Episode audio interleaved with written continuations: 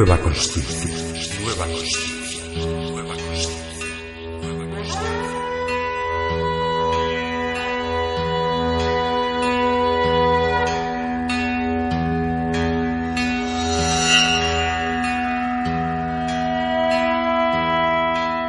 Comenzamos esta nueva sesión de nueva conciencia. Recitación 57, 100 poemas para abrirme al alma.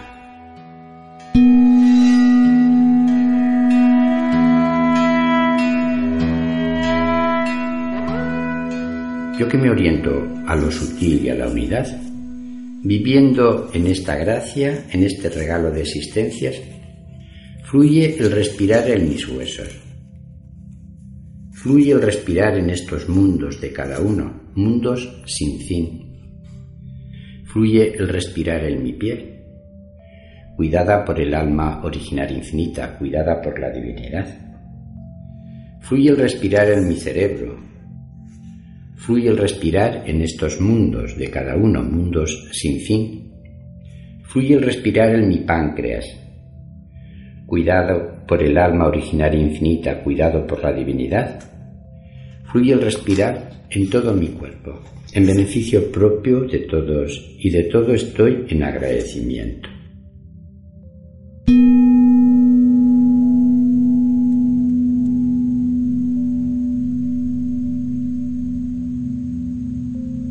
Bien, María, ¿qué te ha parecido? Muy bien, muy bien, me, me, ha gustado mucho escucharte porque además hay recitaciones con las que me relajo más, otras con las que le doy más a la cabeza y es como que al escucharte estaba entrando así en, en una relajación grande porque claro, esto del fluir mm, estamos mm, como en, en, en, todo lo contrario, ¿no? Muchas veces en cómo controlamos todo, cómo sostenemos esto, lo otro, cómo organizamos, cómo... Entonces, claro, el, el dejarse fluir me suena a un lujo muy precioso. Entonces, ¿esto cómo lo...?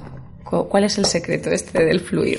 Sí, eh, pienso que para ubicarse puede ser útil el, el ejemplo de Heráclito, de el pantarreyes, todo Sí, fluye. sí. Pienso que eso es un concepto muy importante y que conecta con estos procesos de conciencia donde uno va cambiando la gestión del conocimiento de forma fluida.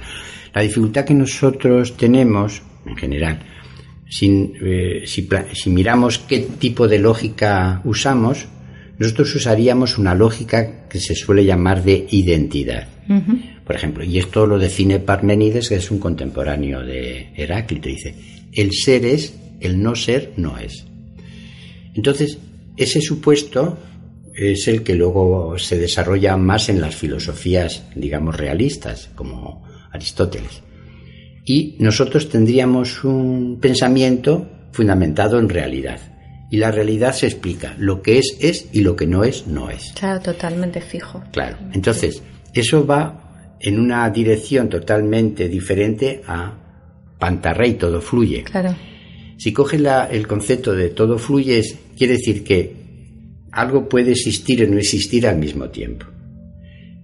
Y eso para los procesos de conciencia resulta fundamental, porque como tú puedes tener una conciencia fuera de sí, quiere decir que tú explicas lo que vives en base a todo lo de fuera y eso te da un soporte de realidad.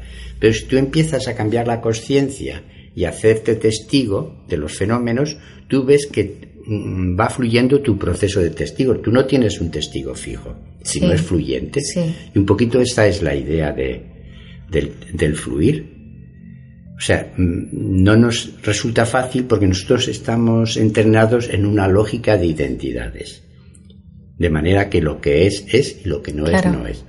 De alguna manera, en una lógica de Heráclito, no tendría objeto el carné de identidad.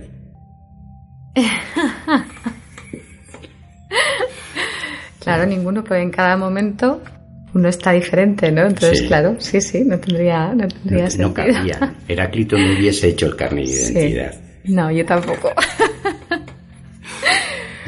Sí, claro, es que estos trabajos de, de conciencia Claro, los hablamos y le damos muchas vueltas, pero a mí lo que me gusta mucho de estos trabajos es que fundamentalmente estarían como trabajos de, a ver, fundamentalmente, pero como que la experiencia no, no se trata de fe, no se trata de, sino que son trabajos de experiencia en los que uno ve, por ejemplo, esto que decías, ¿no? Y que aparece también en una recitación tuya que dice, si cambias la conciencia, todo cambia. Entonces, cuando haces un trabajo de, de conciencia con alguien que ya, pues bueno, pues lleva tiempo trabajando esto, ¿no? Te das cuenta de que eso, de que lo que antes lo mm. configurabas, un tema que antes lo gestionabas de una manera, de repente lo gestionas de otra, luego mm. estás en una conciencia más alta y lo gestionas de otra.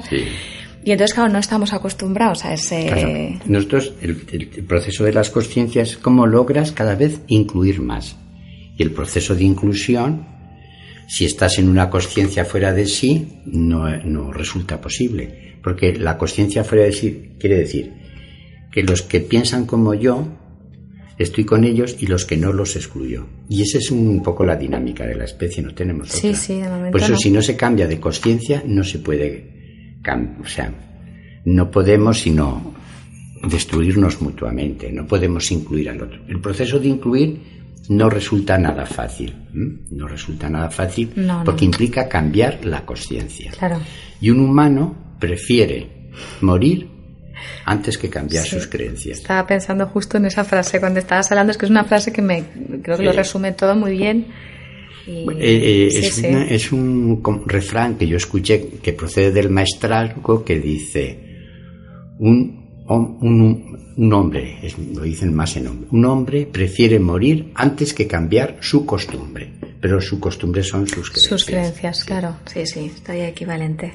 Bien, pues ¿Vale? yo pienso, en, he leído por delante, yo pienso que puedes leer esta de la 53 que está por detrás, ¿Vale? porque es la que teníamos prevista. Venga, pues recitación 53 de 100 poemas para abrirme al alma.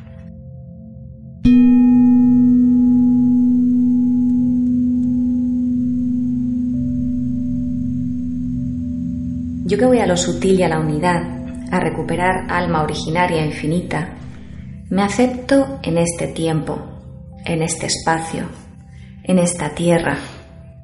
Me acepto con estas mujeres, con estos hombres, entre estos problemas, para centrarme y unificarme. Hago los sacrificios, hago lo sagrado con animales, con vegetales, con el agua, con los líquidos, para atender las necesidades del cuerpo que me acompaña. Hago lo sagrado, con respeto, con todo el cooperar de la vida. A todo mastico tiernamente. Resuelvo y me libero de la simbiosis, del parasitismo. Crezco en autonomía. Para beneficio propio de todos y de todo, estoy en agradecimiento.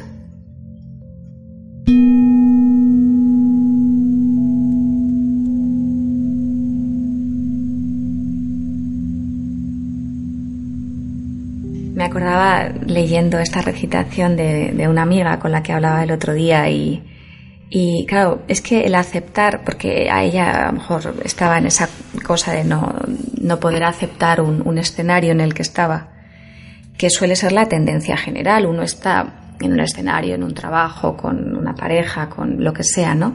Y es como que cuando nos sale dificultad, nos vivimos en dificultad, la tendencia es me marcho, lo dejo, me voy, lo, lo excluyo, mm. lo, ¿no? Entonces, eh, ¿nos hablas un poquito sobre cómo lo ves tú? Tú claro. te marchas, te vas. Yo tengo mis criterios. Sí, he ido haciendo criterios, pero tal vez lo hablaremos en otro momento. El tema de aceptar, bueno, el, la palabra aceptar viene de acipio, del latín. Es lo mismo que coger. Eh, cualquier fenómeno que se presenta en mi mente, porque todo lo paso por una mente, porque es la propia, yo tengo dos opciones, o cogerlo o despacharlo, ¿no? Entonces, ¿qué solemos hacer? Si me cuadra, según el sistema de creencias que tengo, lo cojo. Claro. Y si no me cuadra, lo despacho. Pues, y bueno, está. y así y se ya pasa uno sí. la, la, existencia. Entonces, el tema es si tú te planteas cambiar la conciencia, ese, ese proceso no funciona. Porque todo lo que llega a la mente necesitas cogerlo. Pero claro, ¿qué dificultad yo veo? Que nosotros no hemos hecho el distingo de que hay un mundo interior y el, y el mundo exterior. Sí, eso es fundamental. Y al no tener ese distingo, confundimos que si yo cojo algo en mi mente, estoy, digamos, impulsado a hacer lo que mi mente me dice. Y no tiene nada que ver. Yo pienso que sin, es hacer el distingo que lo que está en mi mente está en mi mente y la conducta está en otro nivel, no está en mi mente. O sea, yo puedo aceptar algo interiormente sin fuera tener que hacer nada, ¿no? Pero eso es donde mejor se ve es en el cine y en el teatro. Los actores lo que hacen es poner procesos mentales ajenos dentro de ellos y activarlos como si fuesen propios. Suyos, sí. Pues esto es al revés. Tú coges ajen- pro- procesos ajenos y los pones en ti y los sabes diferenciar. Sí. Bueno, yo pienso que no resulta posible hacer un cambio de conciencia sin la aceptación. Eso es un poco la regla. Necesito aceptar todo. ¿Qué dificultad tengo? Pues está esa, que no diferencio entre el mundo interior y el mundo exterior. Y hay un elemento que yo veo prioritario, es que uno no tiene permiso para hacer eso. Y entonces hasta que uno no cae en cuenta de que uno tiene derecho y se da el permiso de coger todo, no, no, no resulta nada fácil. No, no resulta, no, porque es, mm, yo lo veo también como lo que tú dices, es como si no tuviéramos creencias o la posibilidad de, de- de pensar que podemos tener un espacio interno donde nos podemos manejar sin tener fuera que decir, hacer o lo que sea, ¿no? Entonces, me- claro, resulta fundamental, sí, para cambiarse. Yo pienso que estamos en un adoctrinamiento, como todos estamos cristianizados, Mm. yo pienso que aquí mm, nos han dicho no tener malos pensamientos. Sí, uy, Y eso- es una trampa tremenda, claro. Eso te, eh, lo que te- eh, el tema que te dicen, bueno, no tengas malos pensamientos, como si tú los, tú, tú los tuvieses, más bien ellos te tienen a ti. Claro. Bueno, al no tener esa opción de diferenciar entre que el mundo mental está dentro y la conducta está fuera, eso supone un caos. Y yo pienso que desmontar ese caos pues va relacionado con lo que hemos hablado, Sí, sí. ¿Mm? Nos daremos el permiso, pues, de, de, de aceptar lo que se presenta en la aceptar mente. lo que se presenta en la mente. Muy bien, pues muchas gracias, José Antonio. A ti.